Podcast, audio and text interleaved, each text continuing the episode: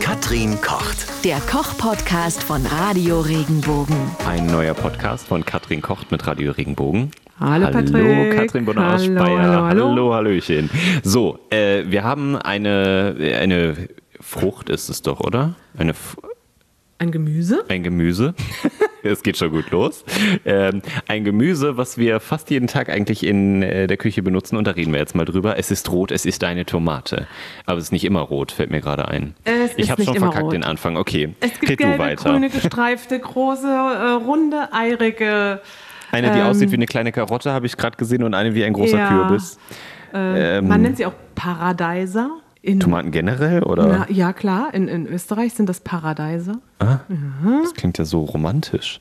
Aber man kann ja auch viel mit den Dingern machen und braucht man auch für ziemlich viele Rezepte, wie ich auch äh, immer wieder festgestellt habe. Ja, ich glaube, das ist auch eins der meistge meistverwendeten Gemüsesorten äh, in, überhaupt, weil man sie in der Tomatensoße hat, man hat sie im Ketchup, man hat sie im Püree, also im, im, im Tomatenmark. Ach, man kann sich eigentlich Tomatensaft, wo du letztens diesen unglaublich guten Tomatensaft gezeigt Ja. hast. Das war, Ja, der ist auch sehr gut. Träum von ich heute von noch den von. Mhm. Dattarino-Tomaten.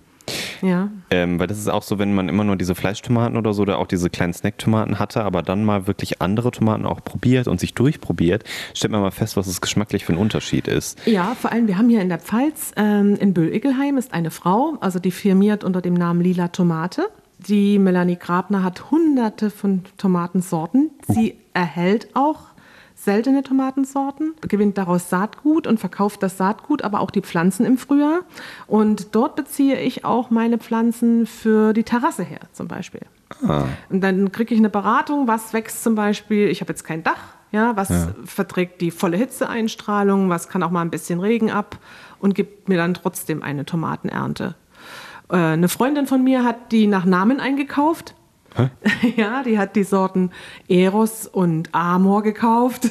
Ist sie ein Äh, Fan von Eros Ramazzotti oder was? Keine Ahnung, äh, weil sie einfach den Namen schön fand. Ich habe dann geguckt, äh, dass es hier auf der Terrasse irgendwie überlebt.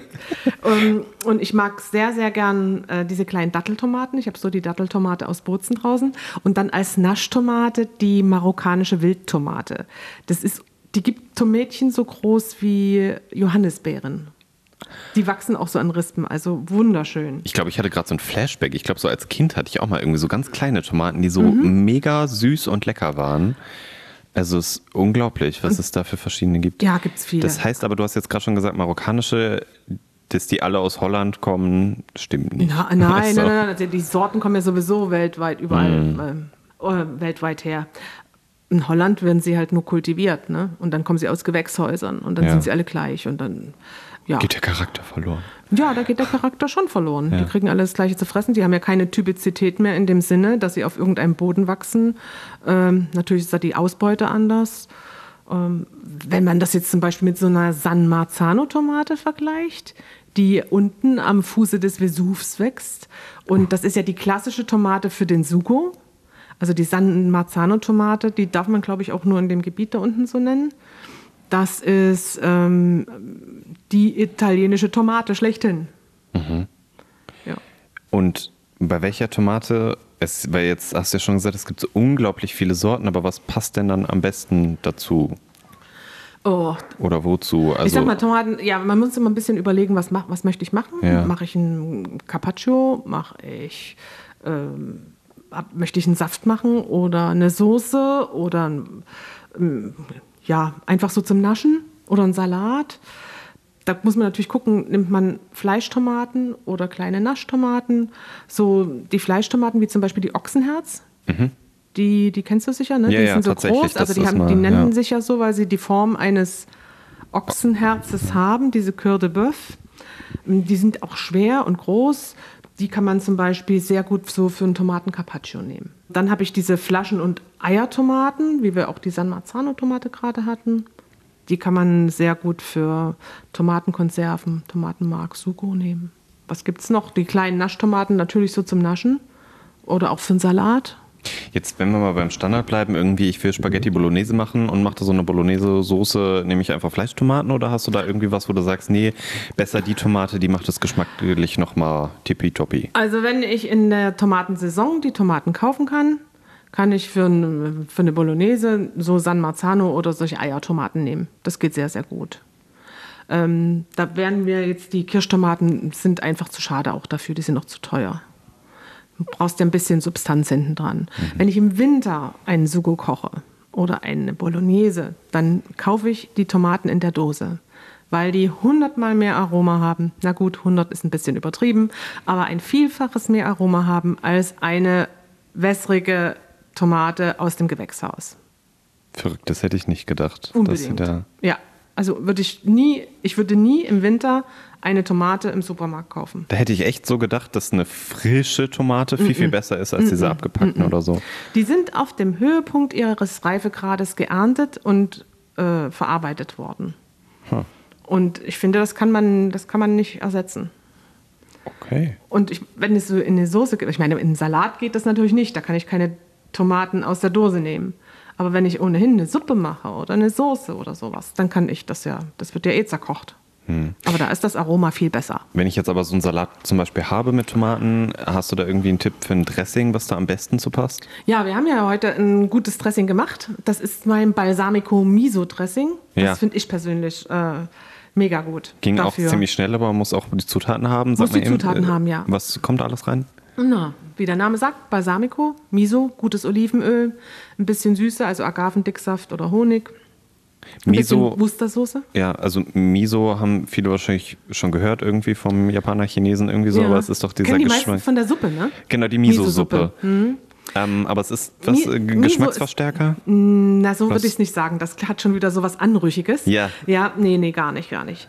Ähm, Miso ist fermentiertes Soja oder fermentiertes Soja und Reis oder Soja und Gerste oder Soja und Lupine oder nur Reis. Also das äh, wird durch einen Pilz erzeugt, der setzt sich auf, auf die Reiskörner drauf oder auf, auf ähm, ja, wächst auf Reis und auf Soja und kann dort zersetzt die Bohnen so, dass eine Paste entsteht. Es gibt tausende so, äh, Sorten von ähm, Miso-Pasten. Mehr süß, weniger süß, ein bisschen malziger im Geschmack, weniger malzig. Von weiß bis dunkelbraun, alles über rot. Und je nachdem, was dort fermentiert wurde, welch, ob, das, was, ob das Soja war, ob es Reis war, ob es Lupine war und so weiter. Und das ist ein, dabei bilden sich Umami-Bestandteile. Also Umami ist diese fünfte Geschmacksrichtung, das Wohlschmeckende. Und das kann ich durch Miso, der als natürlicher Geschmacksverstärker funktioniert, dort rauskitzeln. Das heißt, ich schaffe in ganz vielen Sachen eine Genussbreite, eine Geschmacksbreite im Mund. Einfach indem ich einem Dressing, einer Soße oder ausgewählten Speisen ein bisschen Miso zugebe, ein bisschen Miso-Paste. Ich merke schon, wir hätten eigentlich einen ganz eigenen Podcast über Miso ja, machen können. Ich hab, ne? also ich habe vor, über einem Jahr Miso für mich entdeckt und ich muss sagen, ich komme davon nicht mehr los. Und ich bin sehr, sehr dankbar, dass wir mittlerweile einen Bio-Anbieter hier im Schwarzwald haben. Den Miso-Peter. ja, der nennt oh, sich auch der so. Der war ja super der clever. Stellt tolle Sorten her. Ähm, also das heißt, du bestellst es über Internet? Ich bestelle das übers Internet. Es, ah, es, es gibt auch im Bio-Supermarkt. Also mhm. kriege ich auch ähm, von ein, zwei Firmen Miso-Pasten. Aber da habe ich meist nur Gerstenmiso, die so ein bisschen dunkel, so sehr derb sind.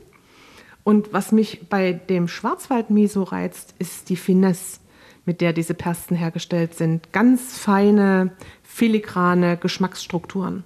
Ich glaube, wir brechen an der Stelle mal ab und machen tatsächlich mal einen Eine eigenen Miso. Podcast. Ja, einen Miso-Podcast. Ich finde das Thema auch ziemlich spannend, in wie vielen Speisen man das noch verarbeiten kann und so. Aber wir waren ursprünglich bei der Tomate, äh, die wir jetzt damit auch eigentlich schon abgehakt haben. Ähm, und das Rezept für den Tomatensalat und wie du das Dressing auch gemacht hast, das findet ihr auch bei uns auf regenbogen.de. Ja, aber noch einen Satz möchte ich zur Tomate trotzdem ja. noch sagen. Ich hatte ja vorhin erzählt, dass ich eine Freundin habe, die nach Namen gekauft hat, ja. die Eros und Amo genommen hat, weil sie die Namen so ansprechend fand. Die Tomaten können auch ganz, ganz witzige Namen haben. Ich habe da mal so ein paar rausgesucht, von Big Beef über Green Zebra, indischer Beutel, mexikanische Rolle, das Venusbrüstchen oder die Zipfelmütze. Und die gibt es auch bei der. Ähm Fast alle gibt es in Böll-Ickelheim bei der lila Tomate zu kaufen. Also da vielleicht auch Im einfach mal Frühjahr. vorbei. Im Frühjahr, okay. Ja. Dann vielleicht noch etwas warten, aber dann auf jeden Fall mal vorbeigucken und wenn es auch nur für die Namen ist. Ja. wenn dir der Podcast gefallen hat, bewerte ihn bitte auf iTunes und schreib vielleicht einen Kommentar. Das hilft uns sichtbarer zu sein und den Podcast bekannter zu machen. Dankeschön.